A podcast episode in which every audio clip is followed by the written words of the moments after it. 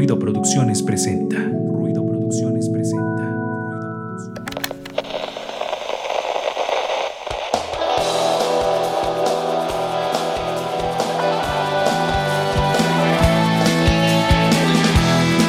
Esto es Ruido de Fondo, un espacio para compartir, difundir y crear contenido cultural independiente.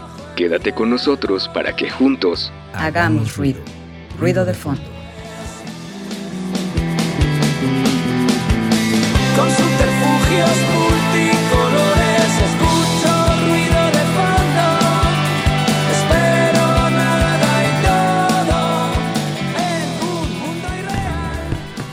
¿Qué tal amigos que nos sintonizan a través de las distintas plataformas, de las distintas vías tecnológicas para donde ustedes escuchan este programa Ruido de Fondo?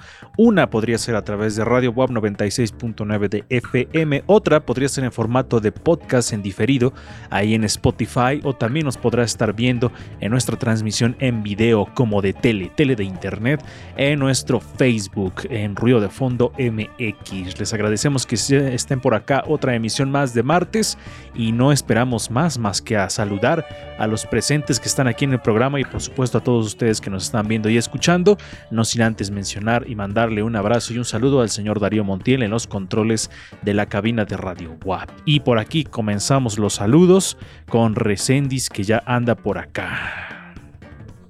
¿Qué tal amigos, amigas? Buenas noches o días, tardes, no sé, es un gusto estar con todos ustedes.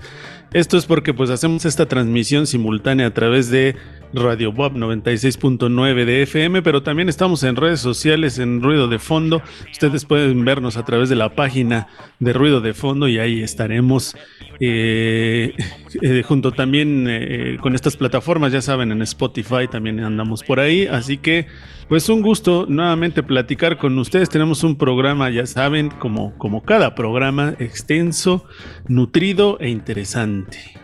Vamos a estar platicando sobre los sueños. Esta vez, si ustedes tienen sueños recurrentemente, tienen algún sueño recurrente, ¿qué es lo que más les gusta soñar? Porque pues, siempre a uno hay temas que les gusta a uno que se nos aparezcan en nuestros sueños.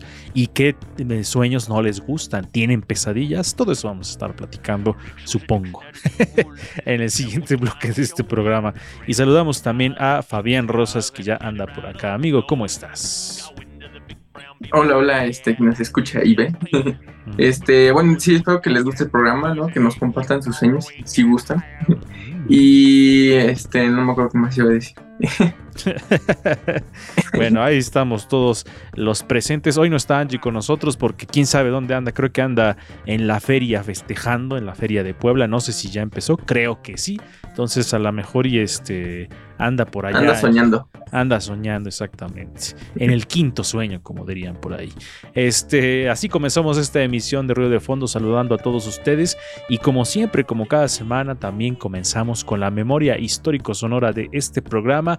Hoy con una leyenda de la música. Bueno, casi todas las retrospectivas que hacemos aquí son sobre alguna leyenda de la música. Eh, en, un, en un momento, en un principio, también estaba yo eh, trayéndoles eventos históricos musicales como en algún momento hablamos de Gustock, este festival tan famoso, pero regularmente nos enfocamos a una figura de la música, a una figura de que tenga que ver con este ámbito, compositor, cantante, eh, banda también un poco a veces, pero bueno, esta vez vamos a hablar sobre otra leyenda de la música que ya hemos escuchado aquí, eh, que ya hemos visto alguna vez, pero que hoy este, pues, traemos renovado su video. Entonces, porque luego resulta que nos lo baja Facebook. Pero bueno, vamos a ver esta cápsula, esta memoria histórico sonora. Ahorita regresamos. Vamos a ver de quién se trata. El pasado. Pasado. Suena en retrospectiva.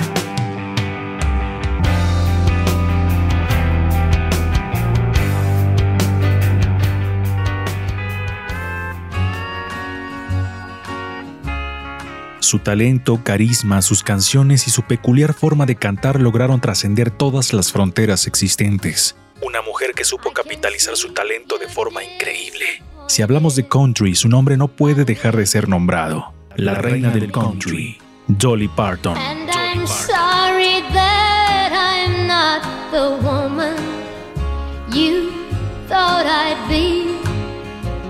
Yes, en Bearville, Tennessee, Estados Unidos en 1946. Su familia vivía en circunstancias de mucha pobreza en una cabaña situada en Great Smoky Mountains.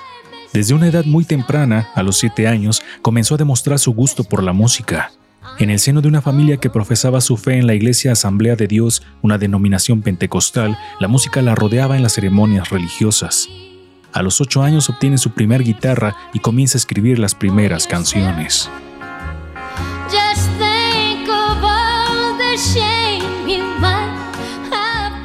Con 10 años de edad, Dolly ya aparecía en diferentes programas de radio y televisión. Se presentó en Knoxville TV y en distintos programas de la estación WIBK Radio. También tuvo una aparición en el famoso programa Grand Ole Opry de música country. Allí, con 13 años, conoce a Johnny Cash, quien la anima a seguir sus sueños dentro del country.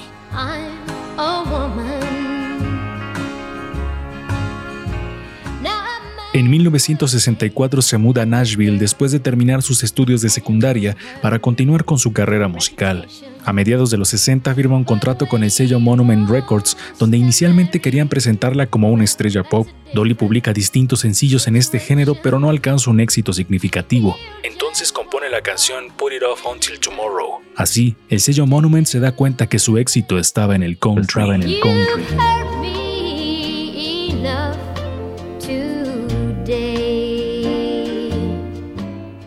Su primer álbum de estudio es Hello, I'm Dolly, de 1967.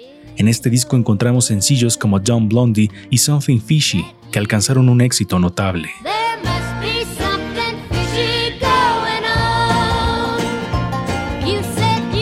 Sería el mismo año 67 cuando se une al programa semanal de televisión de Porter Wagoner. Con Wagoner llegó un gran éxito, es considerado uno de los grandes duetos de la historia en la música country. En este periodo Dolly escribe la canción Coat of Many Colors que habla de sus orígenes humildes. Es bien recibida por el público, pero sería otra canción escrita en este periodo de dupla con Wagoner que la hace alcanzar un éxito aún mayor. aún mayor. Jolene, Jolene, Jolene, Jolene. Jolene es considerada como una de las mejores canciones de todos los tiempos según la revista Rolling Stone. La canción alcanzó la cima de las listas de popularidad no solo en Estados Unidos, sino que llegó hasta el viejo continente. Dolly cuenta que la canción surgió cuando una mujer pelirroja que trabajaba en un banco coqueteó con su esposo durante sus primeros años de casados.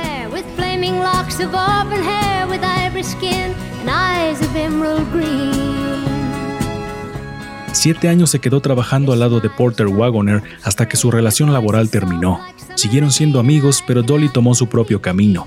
A manera de homenaje le escribió una canción, composición que se convertiría en uno de los éxitos de ventas más grandes de toda la historia. Con ella, Dolly jamás regresaría a la vida precaria que algún día sufrió.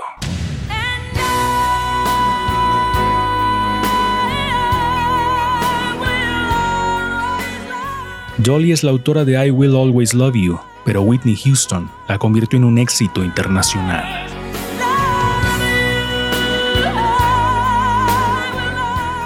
A partir de 1976, Sandy Gallin se convirtió en su manejador, con quien consiguió muchos éxitos no solo en la música. En el 77 publica el álbum Here You Come Again, que alcanza el millón de copias vendidas y por el que se le otorga un premio Grammy. Su música también comenzaba a encaminarse más hacia el pop con el objetivo de llegar a más público.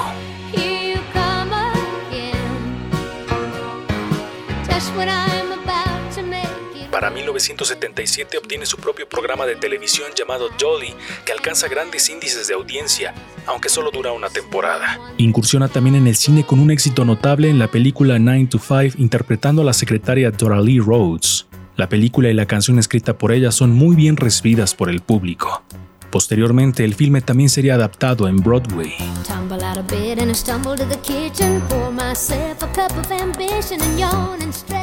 Su carrera se sigue escribiendo, pero ella ya se ha encumbrado como una mujer que ha alcanzado el éxito no solo en la música, también en diferentes negocios en la industria del espectáculo. Una mujer carismática, ambiciosa, talentosa.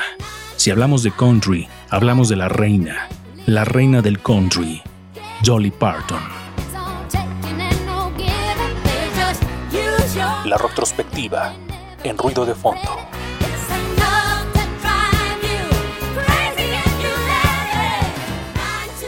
Ahí estaban escuchando esta cápsula hoy dedicada a la señora, como ya ustedes escucharon, a la gran señora Dolly Parton, la reina del country, quien pues capitalizó, como lo escuchamos ahí en la retrospectiva, todo su, su arte, eh, ya sea en forma de música, de obras, de televisión y hasta hace no mucho una serie en Netflix donde tenía muchos, bueno, donde los capítulos que iba, por- conforme iba avanzando la serie, iba explicando diversas, el origen de diversas canciones, el origen también de, de- cómo empezó ella en la música y diferentes pasajes de su vida. Entonces, la señora Dolly Parton siempre presente, incluso por ahí salió en Los Simpson en algún capítulo, en donde eh, es el capítulo donde Homero y sus amigos se van al Super Bowl con, billetes, este, con boletes, boletos, perdón, boletos falsos y que los detiene la autoridad y le dice, no pueden pasar con estos boletos. ¿Por qué? Son falsos. Además están impresos en una galleta. Y se los come el guardia y dice, no se coman nuestros boletos, dice Homero. Entonces los encierran en la cárcel del Super Bowl y ahí es cuando el espectáculo del medio tiempo en ese capítulo pues es llevado por Dolly Parton y pasa por donde están encerrados ellos y bueno, ahí hace su aparición. Entre otro capítulo donde también se hace mención de una artista de la que se enamora Homero y que pues casi es seguro que era Dolly Parton, pero bueno. Fabián Rosas, ¿conoce, ¿conoces o conocías a esta artista? Este, había escuchado un poco de ella, pero la verdad creo que me falta un poquito más de escuchar más música para poderla ubicar. Sí, el, el country es una, una- un género de música recién que no es muy escuchado aquí en nuestro país, ¿no? Pero es como, digamos, la música norteña de México, pues el country es eso un poco para Estados Unidos, recién Sí, y la verdad es que personajes como Dolly Parton, que volvemos a, a- o recordamos otros personajes que no solamente hicieron música, ¿no? Sino que, eh, o no solamente se quedaron con la parte de la música, sino que también hicieron otras eh, actividades que, o expresiones artísticas. En este caso, Dolly Parton, una persona que también eh, actuaba, ¿no? Que también, este le gustaba ahí ser como una front woman o algo así, como un- una, una- mujer que se dedicaba a hacer muchas cosas en su vida y que también tiene in- incluso ciertas características físicas que te hace eh, inmediatamente reconocerla, ¿no? En cualquier ámbito. Entonces pues, se volvió completamente famosa y además de ser un ícono de la música country, pasó a ser un ícono de- en, en general, ¿no? En, en- en muchas, eh, en muchos aspectos de la vida y de las expresiones artísticas. Sí, dominó completamente el espectáculo y es, es- son eh, raros los casos de los personajes que dominan, do- dominan todo en cuestiones económicas, ¿no? Porque le fue bien en su carrera musical, le fue bien en el cine, le fue bien en Broadway, luego su serie en Netflix, así como que cada década Dolly Parton hace algo, hace algo que va a marcar eh, o que marca en algún momento la historia de los medios de comunicación. No sé, quizá a lo mejor en algún rato y se vuelve streamer también, Dolly Parton, como los actuales. Pero bueno, ahí está esta cápsula dedicada a esta artista. Y ahora sí vamos con la sección de cine de Fabián Rosas, ruido, cámara, acción. Y ya vamos a ver qué nos trae, porque hoy como el tema son los sueños, pues vamos a ver que la primera que, bueno, no, es que nos manda en un cierto orden. Entonces la primera que yo vi que nos mandó dije, ah, pues sí, es así. Pero la segunda ya no me acuerdo por qué está relacionada con un sueño. Pero bueno, ahorita nos lo va a revelar el buen Fabián Rosas en la sección de ruido, cámara, acción. Vamos a la cortinilla y continuamos en este espacio. Ruido, cámara, acción.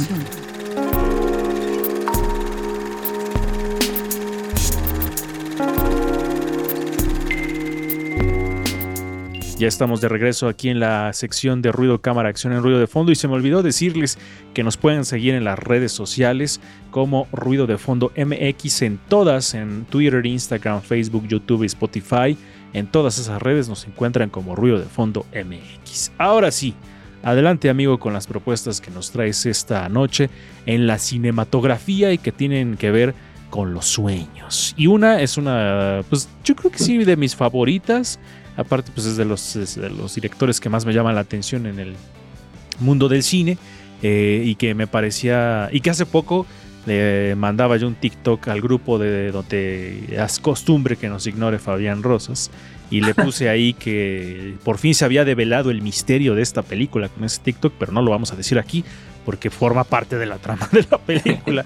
Pero bueno, adelante, amigo.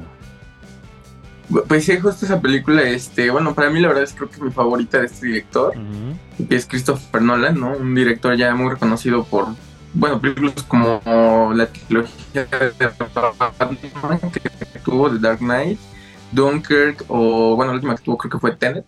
Ujú. Este es Inception o El Origen, que le pusieron en español, que trata sobre un, grupo de ladrones, por así decirlo, ¿no? Que tiene una tecnología de meterse en el inconsciente, de, en el subconsciente de la, de la gente, ¿no? Y poder robar información, ¿no? Entonces, esto supuestamente lo que quieren hacer es eh, meterse a la cabeza a un personaje para plantearle una idea, ¿no? Y que él se convenzca de esta idea y más adelante pueda llevarlo a cabo en el mundo real, ¿no? Es protagonizada por Leonardo DiCaprio, este, en una actuación bastante interesante, ¿no? Y bueno, la película tiene muchísimo más elenco como Michael Caine, que tra- eh, tra- ya trabajó con Nolan en películas como Batman, este, Tom Hardy, que también sale aquí. La verdad es que es una película que tiene mucho elenco y una historia muy interesante porque plantea mucho esto de los sueños, ¿no? De cómo el, el inconsciente sigue trabajando, ¿no? A pesar de que tú no te des cuenta de ello, ¿no? Y cómo ellos eh, tratan esto de generar una idea este, dentro de, de una persona, ¿no? Para poderlos manipular, por así decirlo, ¿no? Es una película que podría ser como de acción, ¿no? Sería como el primer género que podría caer y ciencia ficción, pero que creo que tiene una historia bastante interesante, bastante compleja, ¿no? Que siempre te va, como que siempre te vaya este, llamando la atención más el misterio que hay, ¿no? Porque hay como un misterio al final, ¿no? Y, el, pues el final es completamente abierto, ¿no? Christopher Nolan quiso poner ese final abierto para generar más, este, es- especticismo, por así decirlo, ¿no? Entonces, creo que ah, para mí es la película más interesante que ha hecho Christopher Nolan y creo que si les gusta la ciencia ficción y un poco de acción, creo que es un muy buen balance esta película. Creo que el buen amigo Fabián Rosas, dos cosas. Primero, se trabó un poco de su señal al principio, entonces lo que quiso decir es que eh, Nolan había dirigido la trilogía de Batman. Y luego creo que acaba de inventar una palabra. o no sé, también no puedo afirmar nada porque si no, quién sabe. Pero a ver, este, seguimos adelante. Eh, una película que hace poco, eh, les decíamos, descubrimos el origen el final, al final no se sabe, ¿no? Como dice Fabián, no se sabe si realmente era o no era la cosa que estaba sucediendo, pero que eh, en este video eh, que de TikTok, a Michael Caine, que es uno de los actores que sale ahí, revela, ¿no? Que, que Nolan, según, le dijo que era tal cosa y todo eso. Entonces sí era así lo que decíamos, pero bueno, si ustedes quieren buscar ese video, nada más lo vamos a dejar así. Y este, también si no me equivoco, amigos, sale Cillian Murphy, ¿no? En esta, en esta película. Sí, ¿verdad? Sí, sí, sí. Porque es de, es de los, eh, digamos, de, la- de este grupo de actores que siempre trabajan con Nolan, como Michael Caine, como este Tom Hardy, como Cillian Murphy, DiCaprio, que ya son eh, eh, actores que trabajan de la mano con él y que hacen un gran grupo, ¿no? Y como dices, creo que el cine de, de Nolan lo podríamos catalogar como cine cebolla, porque es de muchas capas, de muchas historias y aparte es ah, tiende a veces a, contar las cosas desde otro punto, no es como lineal, ¿no? Sino como que son de distintos puntos para, para llegar a, terminar en uno solo y es interesante. Entonces, creo que para las personas que a lo mejor no están eh, tan allegadas recendis al cine de ciencia ficción y de acción, creo que esta es una muy buena película para acercarse a ese tipo de- de cine porque es una historia entretenida y muy bien construida.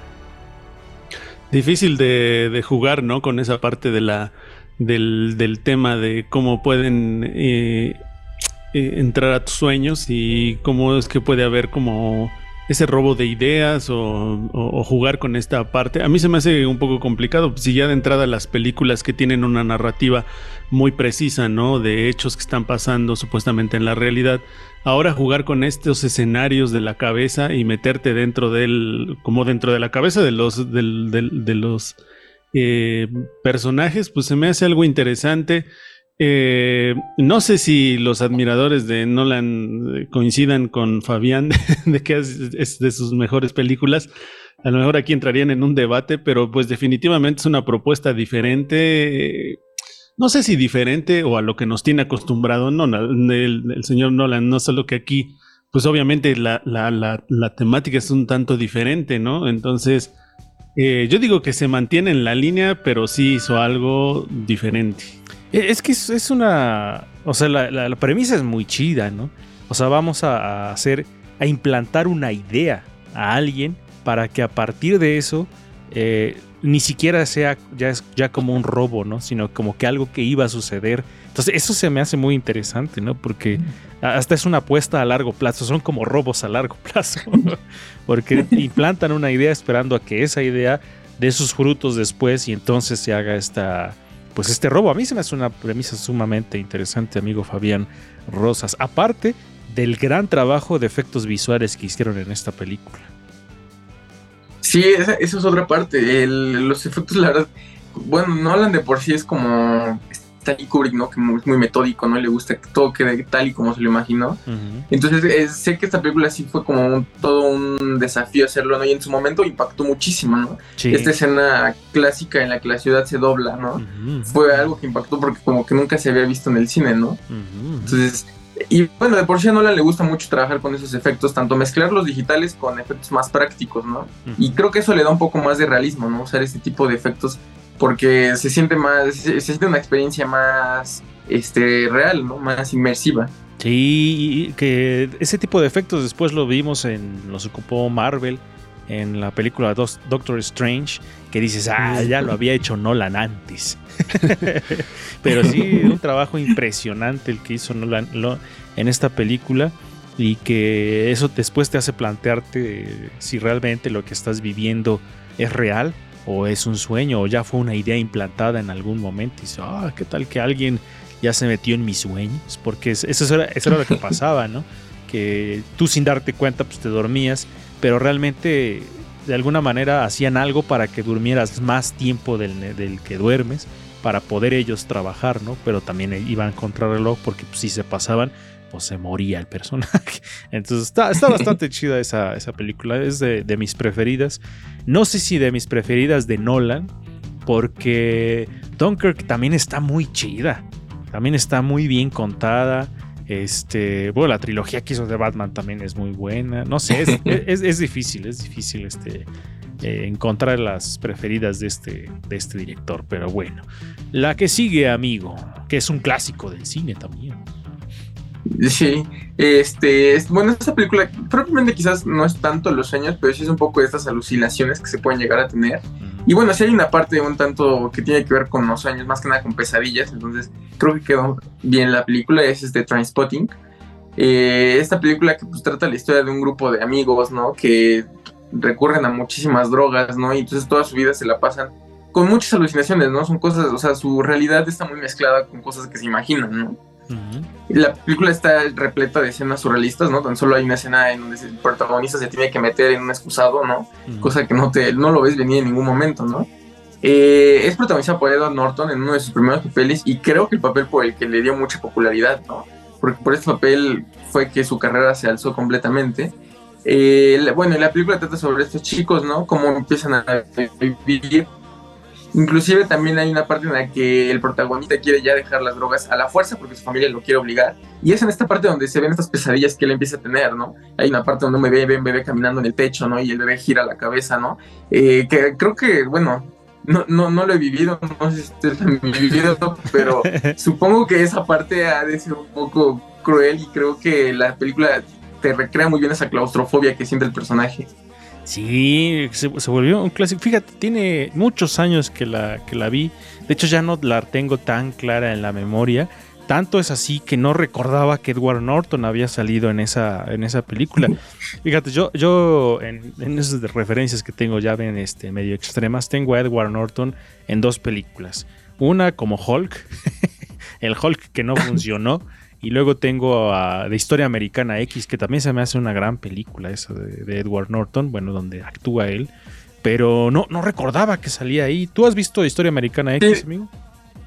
Me, me acabo de dar cuenta que nos estamos equivocando. Sí, mencioné mal eso de Norton y era Ewan McGregor, perdón, el actor que quería mencionar. De Obi-Wan Kenobi, sí. No, no sé por qué tergiversé los actores. Corte otra vez, vamos de regreso. vale, toda la gente dice, ¿qué? ¿A poco sale Edward Norton en Trainspotting? Por eso digo, no me acordaba haberlo visto ahí. Esto es un sueño. No crea nada de lo que dijimos ahora. Pero bueno, Historia Americana X es muy buena. Sí, la verdad es que sí. Ahí está, pero bueno, les digo que se convirtió en un clásico, ¿no? Y creo que también un referente, Resendiz, de este cine como que tiene que ver con las adicciones, con la juventud, se volvió un referente para este tipo de, de temáticas también. Ew- Ewan McGregor y Edward Norton un poco parecidos en su juventud, quizá por eso, pero eh, al final de cuentas no, no tienen nada que ver, pero sí, y- y, ah, últimamente me acordé porque, bueno, me acordé de la película porque en, en los últimos días se ha estado hablando en la Secretaría de Educación Pública acerca de él, la adicción, ¿no? Y esta, los efectos de las drogas. Y yo me pregunto si realmente... eh, los maestros, maestras, estamos bien documentados, ¿no? Para hablar sobre la adicción en las escuelas. Y este tipo de películas justamente da origen a otras películas que después salieron con algunas temáticas similares, ¿no? Como Requiem, por ejemplo.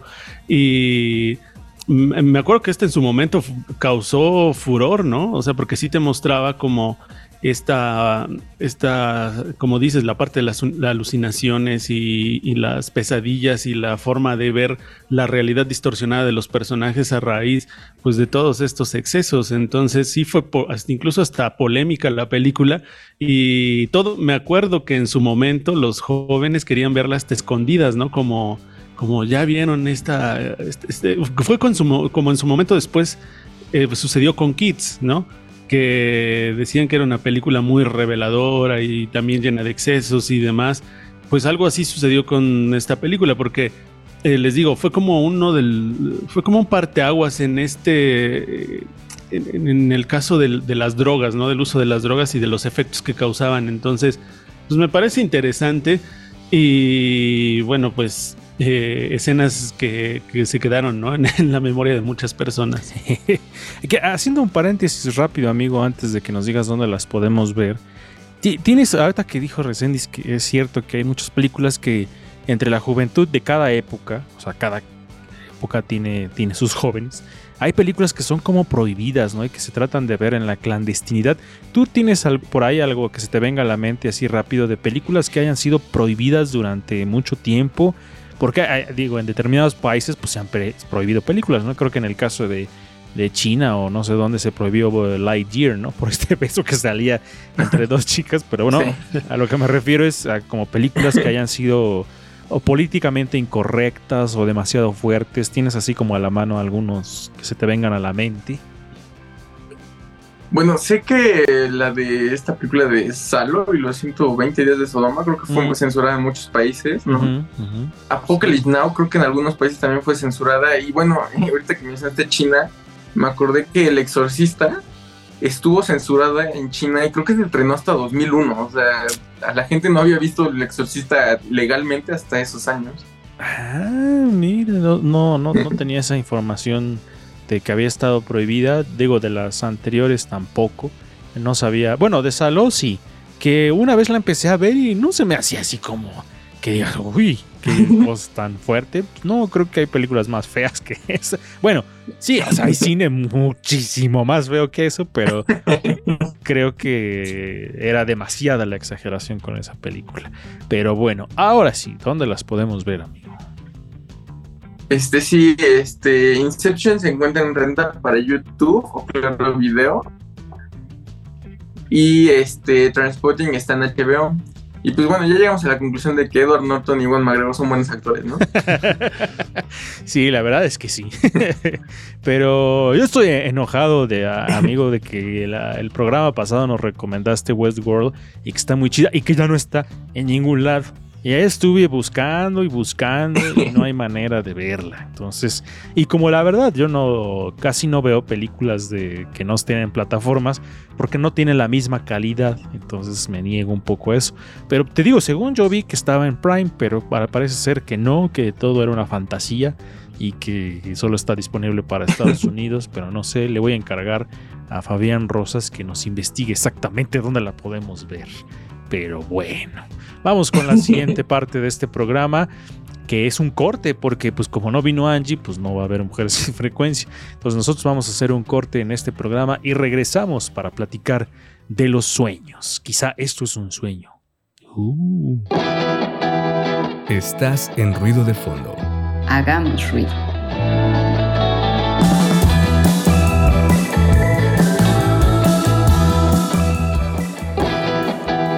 Estás en ruido de fondo. Hagamos ruido.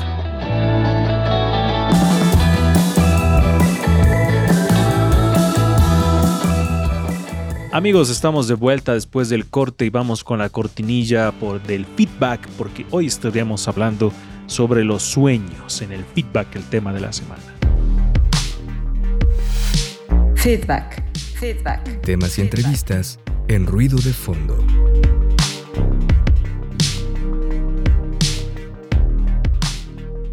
Ya estamos de regreso en el feedback, el tema de la semana, en Ruido de Fondo, este programa de difusión cultural, y hoy estaremos platicando sobre los sueños. Antes de comenzar con el programa, no puedo creer que el señor Fabián Rosas no conocía el video del chicheñol. ¿Ustedes se acuerdan, amigos, de este video del día del plátano y el conejito que comía su plátano? Si no lo conocen, búsquenlo así como el día del plátano en YouTube y se van a llevar una agradable sorpresa y van a reír. Ve- vean la cara de Fabián que tiene ahora que se está riendo con una amplia sonrisa. Es porque acaba de ver el video del chicheñol. está muy chido ese video. Entonces háganse un favor. Si ustedes están pasando un mal rato, vayan a YouTube después de ver ruido de fondo, evidentemente, y busquen el video del día del plátano. Entonces, seguimos. Sueños. Ah, eh, antes de comenzar también, eh, eh, creo que hay dos formas de referirse a los sueños, ¿no? Una es tal cual el sueño de soñar, esta actividad que realizamos cuando dormimos. A veces casi yo eh, no sueño, es raro cuando sueño. eh, no es muy común que yo tenga estos sueños. Pero también nos referimos a sueños, a esas cosas que son que parecieran muy lejanas a nosotros y que nos gustaría cumplir en algún momento. Entonces hay dos como dos concepciones de esta de este concepto, el sueños de la, de la actividad eh, que hacemos mientras dormimos y la otra es alguna cuestión que nos gustaría cumplir de manera que sería para nosotros algo impresionante poder cumplirlo. Entonces empecemos por la segunda. Y Fabián Rosas, ¿tienes algún sueño que nos puedas contar? Algo que digas, ah, este sería un gran sueño, ¿no? Ya sea algo pues, totalmente disparatado o algo que a lo mejor sí puedas cumplir en algún momento, pero que eh, por el momento pues, todavía no lo cumples. Así que, ¿cuál sería uno de tus sueños, amigo? Mm, pues creo que ahorita que lo estás mencionando pensé en poder asistir al Festival de Cannes, o sea, como que eso es algo que me gustaría. ¿Pero como asistente o como participante? Ah, se quedó, Bueno, de ambas este, formas, ¿no? creo que estaría muy padre. Ah, se quedó un poco Ah. trabado el señor Fabián Rosas, como que pensó demasiado. no sé si pensó demasiado o era su señal, pero bueno, pues sí, ¿no? Y como es que como asistente se me hace no tan difícil. O sea, sí está difícil, pero no tan difícil que como participante, ¿no? Ojalá hay un día, imagínate que un día llegaras al Festival de Cannes y que podríamos decir, ah, ese chavo estaba con nosotros en el programa, o todavía está, o a lo mejor ya no se hace que no nos conoce. Pero bueno, en el caso de Resendis, Mm, Bueno, pues eh, los sueños que siempre he tenido van desde, creo que van desde muy simples hasta algunos más complejos, creo que hasta podemos categorizarlos.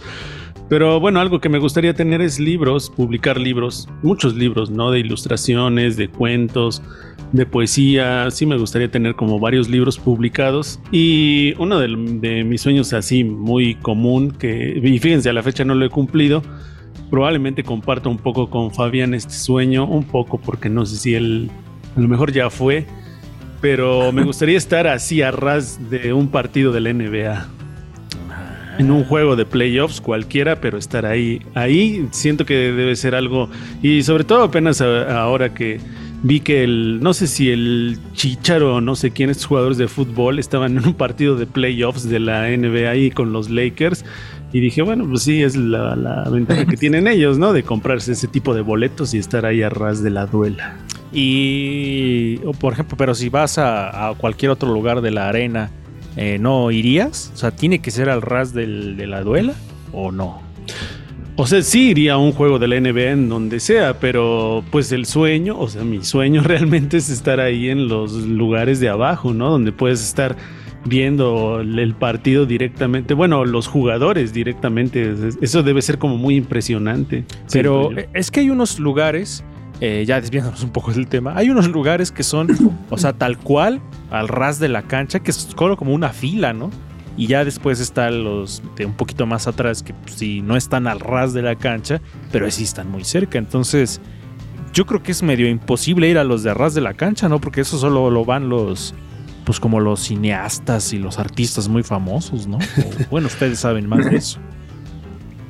Sí, los que hacen también coberturas. Hay, por ejemplo, youtubers que los han invitado y que van a cubrir eh, algunos partidos de la NBA o no sé, de repente les dan chance ahí entrar a lo mejor a la previa del partido y ya no están tan a ras de la, de la duela, pero pues sí todavía están por ahí cerca, ¿no? Porque bien dices, los primeros, las primeras filas sí son como, o sea, la otra vez estaba ahí Leonardo DiCaprio, por ejemplo, ¿no? En, siempre eh, en los partidos de los Lakers siempre estaba Jack Nicholson también ahí, entonces, pues sí, de alguna manera las primeritas filas sí son de gente como muy importante. A menos que seas fotógrafo, ¿no? También de algún medio que te toque estar ahí. Pero bueno, pues quién sabe, uno nunca sabe que nos separa la vida. En mi caso, pues un sueño que tengo que es a lo mejor no, no, no muy, muy este, inalcanzable. A mí me gustaría tener una guitarra muy, muy chida. Como esta roja que está acá atrás, pero la versión que es más cara. la versión este, profesional. Bueno, estas son profesionales, pero me refiero a que hay otra versión que es como acá la, la top de la marca, que pues, está chido, pero pues sí, está una, una feriecilla, entonces hay que ahorrar. pero sí es un sueño como tener esa guitarra porque son pues emblemáticas, la marca Gibson, las guitarras Les Paul estándar, entonces ese sería uno de mis sueños.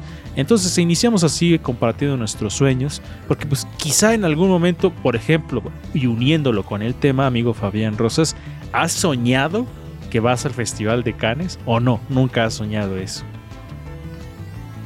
Sí, yo creo que sí, alguna que otra vez, sí, en mis durmiendo sí lo, sí lo he visualizado.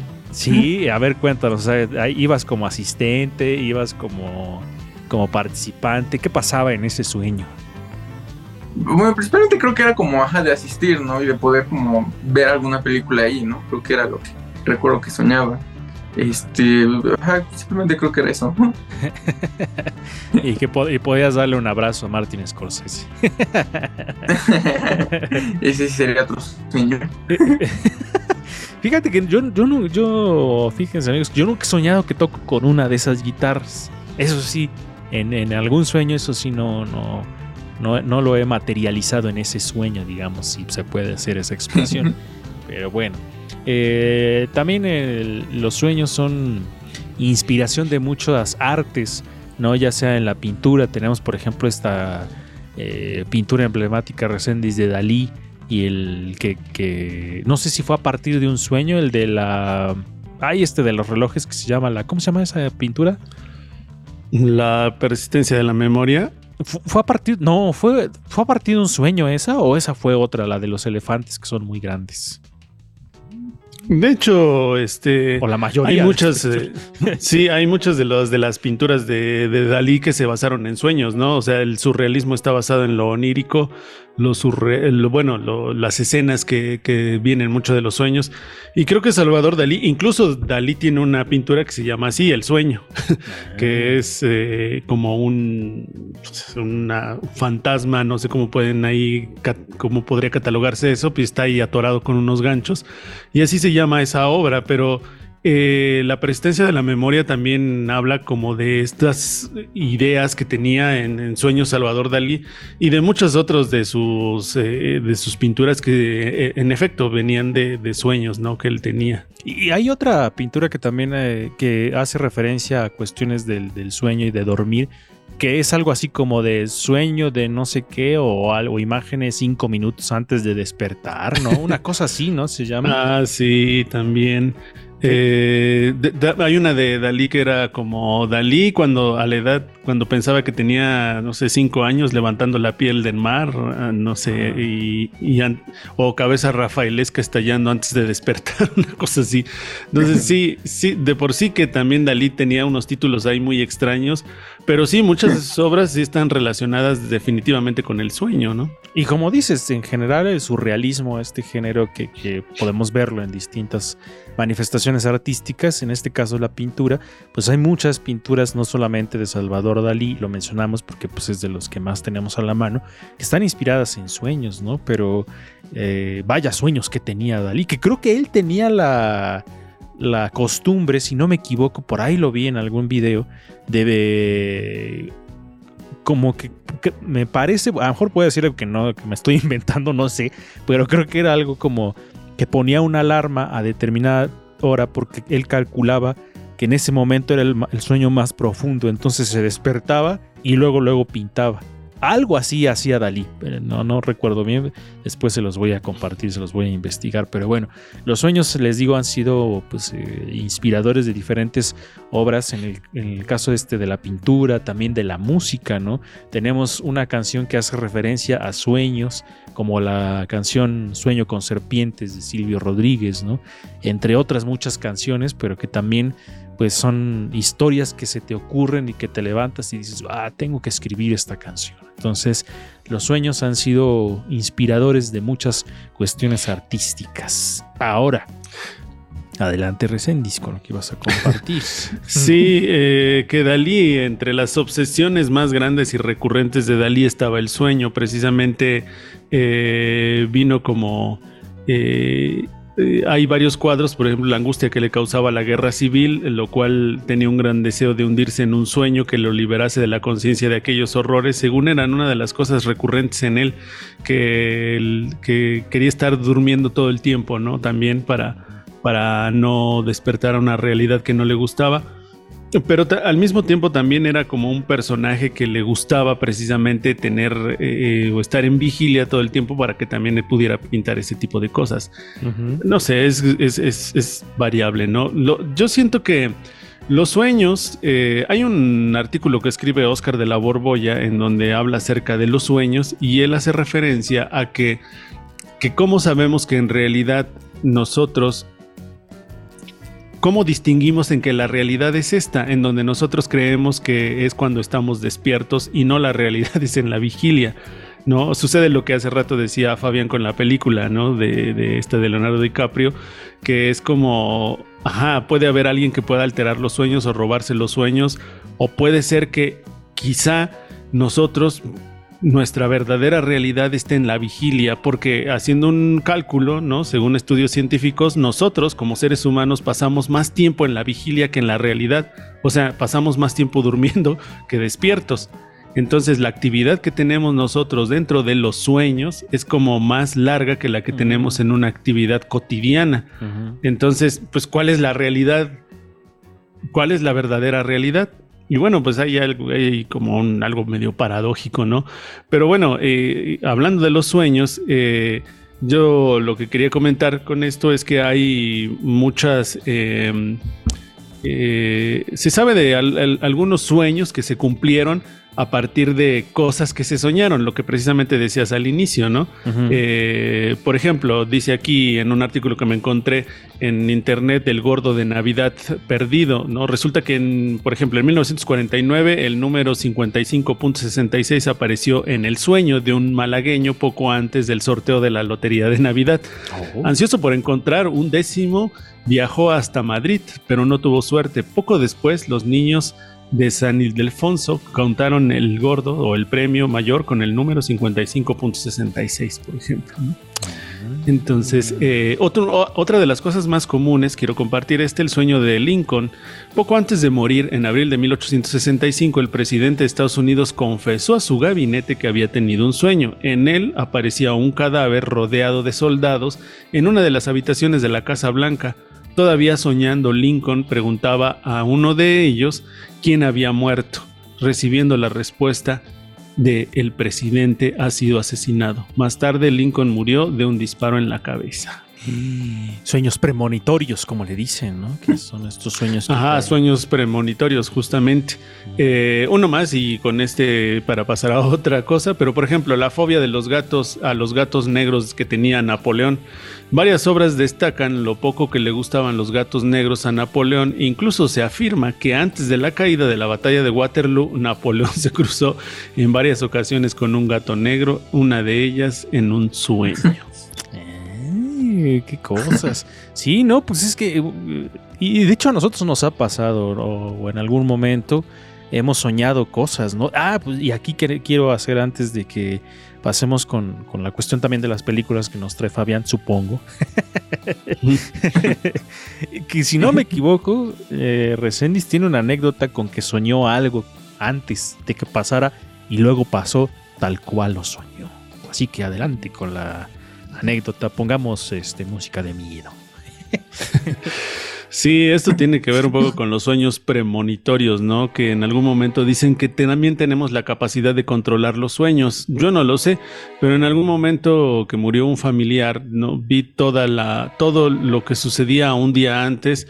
eh, un familiar, un primo que murió ahogado y escuché un día antes y vi no sé si vi, la verdad es que no sé cómo sucedió a través de un sueño o no sueño, porque ahora que lo pienso, no sé si estaba yo despierto o soñando, pero veía todo lo que sucedía un día antes, las ambulancias, las patrullas, lo que subía a la laguna donde se ahogó este, este chico, y entonces todo lo viví un día antes, ¿no? La desesperación, ¿no? La gente, los sonidos, etcétera, y al otro día sucedió exactamente lo mismo. Entonces sí fue como algo muy, para mí como que marcara mucho ese día porque tiempo después, en un sueño aparente, también vi que un, por ejemplo, eh, no lo recuerdo exactamente con claridad, pero vi que una pipa se descarrilaba en una carretera y sucedió un gran incendio y al otro día sucedió. Entonces dije, bueno, esto ya no me está gustando, ¿no? esto de ver cosas que van a suceder, pues como que no es algo cómodo, ¿no? Entonces como que yo mismo traté de ignorar ese tipo de cosas para no, sí, para no seguir pensando en eso, ¿no? O sea, y ahí es a donde podría ser que la gente tenga razón en que puedas tener cierto control sobre esto. La verdad es que yo no sé. A, mí solamente una vez me ha pasado que me di cuenta que estaba soñando. Y eso es algo, algo impresionante, es, es de las sensaciones más chidas que puedes tener, porque te das cuenta que estás soñando y empiezas a querer controlar tu sueño, pero te despiertas así. Y hay muchas, eh, no sé cómo podría llamarlo, pues prácticas a lo mejor espirituales o algo así, que se dedican a esto, a entrenar para que tú puedas controlar tus sueños y que se relaciona con la película que nos recomendó Fabián al inicio, ¿no? Porque eso hacen. Ellos se dedican como a, a poder controlar los sueños, ¿no? Y también se Pero- relaciona con lo que decía recién hace rato, que el tiempo en los sueños pasa muchísimo más lento, porque en la película nos plantean que son años los que están dentro del sueño, ¿no? Pero pues en realidad, en la realidad están pasando solamente horas. Pero, por ejemplo, te- les hago una pregunta. ¿A ustedes no les ha pasado que sí pueden controlar su sueño? O sea, miren, suceden dos cosas. Por poner un ejemplo, están soñando algo que está, no sé, Fabián, ¿no? Que va a la alfombra roja. y entonces está así soñando, pero muy, muy real, es tan nítido su sueño. Pero de repente, de la nada, despiertas y se acaba. O sea, es- un cortón de sueño así inmediato que dices, no manches, estaba yo soñando esto y estaba bien chido, pero ya, o sea, ya, ya acabó, ya te despertaste y ya valió. Pero hay otros sueños en donde estás soñando algo, a lo mejor no tan increíble, pero despiertas y dices, estaba yo soñando, quiero volver a soñar con lo que estaba soñando y cierras los ojos y continúas con el sueño. A mí se me ha pasado. O sea, ese tipo a de no cosas sí me pues, Y apenas tuve un sueño que dije, quiero regresar. ya no pude. Pero bueno. sí, A ver, yo, Bueno. yo- yo quiero que hable Fabián porque nomás nos está viendo y está riendo. Pero a ver, que, que comparta lo que trae. Bueno, si no, yo nunca he vivido eso. Me han contado mucho eso de, de que puedes controlar tus sueños, ¿no? Que puedes como darte cuenta de que estás soñando. Pero jamás me ha pasado. La verdad es que sí es algo que, como que sí es algo que estaría curioso vivir, pero no, nunca me ha tocado. Ujú. Y pues ya en el cine, el, ajá, los sueños han sido pues sí muy, pues, importantes, ¿no? Porque creo que ha estado presente siempre. Eh, George Méliès con El viaje a la luna y todas sus películas que hizo, pues realmente todas esas películas venían de sus sueños, ¿no? De que de él leía cosas de Julio Verne, ¿no? Y en sus sueños imaginaba todas estas formas de, de llegar al espacio y todo eso. Entonces, eso lo, re- lo reflejó en las películas, ¿no? Posteriormente, pues llegó el surrealismo, ¿no? Que también se planteó en el, en el cine y que justamente Dalí tuvo que ver también porque se juntó con Luis Buñuel Ah, y los dos di- dirigieron la película de Un perro andaluz, ¿no? exacto. El cual, este, la cual básicamente los dos dijeron que ellos se basaron completamente en los sueños que tuvieron y esos sueños los fueron escribiendo y no importaba que no tuvieran lógica el uno con el otro, ¿no? Entonces, los sueños realmente han estado muy presentes en el cine, ¿no? Inclusive se han visto reflejados, ¿no? Y muchas veces son escenas que logran como sacar de, de shock a la audiencia, ¿no? Por ejemplo, una que se volvió muy popular fue la de Dumbo, de los elefantes este, naranjas. Ujú. Creo que es una escena que mucha gente traumatizó en su momento, ¿no? Y por- realmente porque es como si fuera una pesadilla. Y ahorita hace no mucho se acaba de estrenar una película que justamente habla como de esto de los sueños y que toda la película es como si fuera un sueño o una pesadilla que es Bo is Afraid. Una película que en lo personal no recomiendo mucho, pero que la película realmente habla mucho de esto de los sueños, ¿no? Toda la película se plantea como que es una pesadilla, ¿no? Que estás viviendo, ¿no? Entonces, bueno, pues, los sueños creo que son, han sido bastante importantes y muy reflejados en, en el cine. Y, y- y digamos cuál, este... Hace ratito se trabó la señal de Fabián justo cuando dijo pesadilla y fue como, como tensión elaborada sin querer. Pero bueno, ¿ha- ¿hay alguna película que sea tus de tus favoritas que hable sobre sueños? Que tengas así como de, ah, esta película toca este, este tema y es de mis favoritas. Bueno, realmente creo que la filmografía de David Lynch, Este, son películas que to- todas sus películas se basan en los sueños que él tuvo en un momento. Los Hitway creo que es la que más me gusta, entonces creo que, bueno, si les gusta este tema de los sueños, David Lynch creo que de, de ley es el director ideal para poder analizar los sueños en el cine. Sí, no manches. eh, David Lynch creo que es un poco raro. Es de estos directores que no, no es para todo mundo, ¿no? Pero pues, es importante también que lo vean y que, y que lo conozcan. Y ahorita regresando un poco a lo que comentaba sobre, sobre Buñuel y Dalí y esta película de un perro andaluz. eh, también digo, pues como que los artistas tienen sueños más chidos, ¿no? Porque, o sea, luego los comunes mortales como nosotros, ¿qué soñaste? Pues que me estaba comiendo un tamal. y o sea, esos sueños son como de persona común. O sea, los sueños que tenía Dalí, los sueños que tenía Buñuel, hasta en eso eran como geniales. ¿O qué sucede, no? O sea, sus sueños les dieron para hacer una película y nuestros sueños así, todos bien lelos. o una cosa así. No sé. O no sé si los sueños que tengamos nos den para hacer una obra así, puede ser. Yo le pregunto a, a que se dedica también a la cuestión artística, si alguna vez ha ilustrado algo que tenga que ver con un sueño. No necesariamente en, en- en cuestiones de ilustración he tenido, tampoco he tenido esa fortuna como de ver cosas ahí extraordinarias como para ilustrar. Amigos me han dicho que sí, la verdad es que yo no. Pero por ejemplo, una duda que a mí me surgía demasiado y que se la pregunté al psiquiatra fue la siguiente y es, ¿qué pasa cuando tienes sueños y estos sueños son tan reales que te da miedo soñarlos, no? O sea, por ejemplo, en mi caso sí he visto o he tenido sueños de muerte de personas muy queridas y que cuando, o sea, estás viviendo el sueño de una manera tan, pero tan precisa, tan real que despiertas llorando, porque piensas que ya, o sea, cuando despiertas incluso despiertas confundido, no sabes si estás en la realidad, si sigue siendo el sueño y entonces dices, bueno, ¿qué está pasando, no? Y me sucedía este tipo de sueños en algún momento de mi vida donde tenía sueños muy vívidos y justamente le preguntaba yo y me decía que cuando la actividad cerebral es menor, entonces estás soñando más y quiere decir que tu cerebro está descansando. Esto quiere decir que Fabián probablemente nunca descansa tu cerebro y siempre lo mantienes ocupado o está pensando en otras cosas porque dice que entre más ocupado y estresado esté tu cerebro, menos sueña.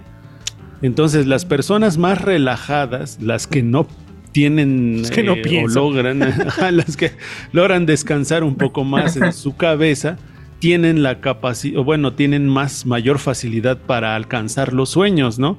Y tiene un poco de lógica, e- es decir, te relajas, ¿no? Estás como muy, eh, pues estás propenso a tener una buena eh, actividad nocturna en cuanto al descanso, pues hasta sueñas profundamente, ¿no? Pero estás estresado, vas con muchas cosas en la cabeza, entonces ni siquiera te da, tu cerebro no te da chance de- de tener esos sueños que probablemente tengan estos artistas, ¿no? Entonces, y obviamente también re- yo creo que recae mucho en las cosas que estás de las que te estás nutriendo, ¿no? Porque no sé si les ha pasado, ves una película violenta, sueña sangre, ¿sabes? No sé, o sea, también está relacionado con lo que estás haciendo, ¿no? Clásico de los niños de no veas películas de terror porque vas a soñar feo. Y sí, regularmente los sueños tan, tienen que ver con, con las cuestiones externas que estuvimos viviendo durante el día, durante las semanas o los meses. Y antes de irnos en los dos minutos que nos quedan, los sueños más comunes. Soñar que volamos también es un sueño muy común. En algún momento yo creo que nos ha, ha- ha sucedido. Soñar que caemos en caída libre también. Eh, soñar que alguien soñar que alguien se muere, soñar que alguien se casa eh, y no sé qué otro tipo de sueños comunes. Fabián, ¿tú, tienes algún sueño recurrente o tienes se te viene a la memoria algún sueño recurrente que todo mundo cuente que soñó? Yo Caminar, por ejemplo, no sé por qué. A mí me pasa mucho que estoy soñando que nada más camino y ya. ¿Qué soñaste? Pues estaba caminando. Ay, qué cosas. Ta- También los dientes, ¿no? Los dientes que según relacionados con la muerte, que si sueñas boda con se el caen. dinero, que, ajá, que si se caen, o sea, hay, hay como mu- también muchas supersticiones del sueño, ¿no? Muchas supercherías. sí. Ya no sé de dónde sacan esas interpretaciones la gente. es como los horóscopos, ¿no? Así como, es que yo soñé. Es como los horóscopos. Yo lo relaciono con lo que has estado viviendo en, en el, tu día a día, con lo que viste, mejor una película, una canción, cosas que tienes en la cabeza. Eso es lo que sueñas. Entonces, digo, hay gente que, que pues, sí dice que tiene sueños premonitorios.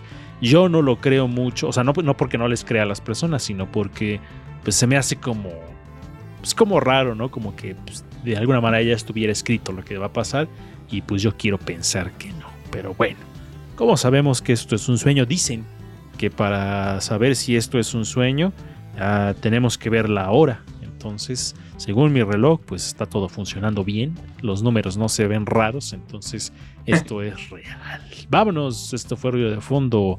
Fabián Rosas. Este, nos vemos la siguiente semana y pues espero que tengan dulces años, ¿no? Exactamente. Resendiz. Nos vemos la semana entrante y esto me recordó la película Waking Life, ¿no? Siempre que estés soñando, trata de ver el apagador. Mm. Y pues puede ser que esto sea un sueño, no lo sabremos amigos. Así que cuídense mucho, que como dice el buen Fabián, que tengan dulces sueños. Adiós.